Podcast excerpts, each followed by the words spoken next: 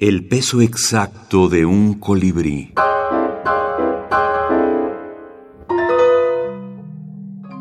Decálogos de la brevedad. 11 consejos para autores de cuentos brevísimos. Ana María Shua. 1. Tomar una o varias porciones de caos muy pequeñas y transformarlas en un mínimo universo. 2.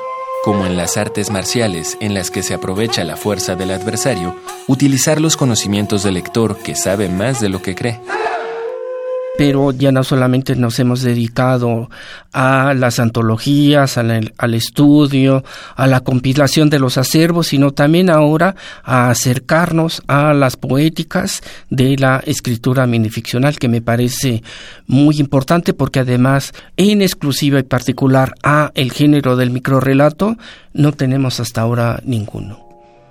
5. Tejer lo fantástico y lo cotidiano en una sola trama.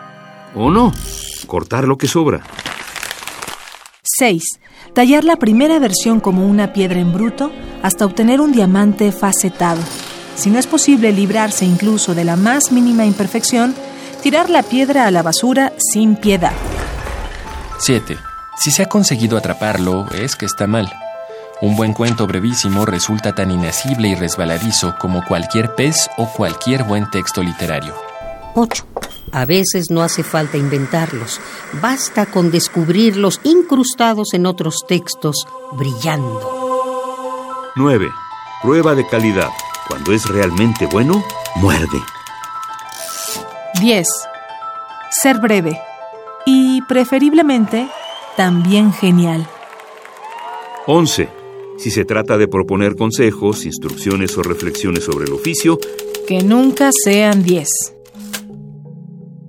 Ana María Shua. 11 consejos para autores de cuentos brevísimos en Cómo escribir un microrelato. Barcelona, Alba Editorial, 2017. Eh, comparten con toda sinceridad, genuinidad y además con toda la sabiduría, porque recordemos que son escritores que no, no en su juventud, sino ya en la madurez en la, eh, de su creación, comparten su experiencia vital en el dominio de un oficio. Javier Perucho, académico y escritor.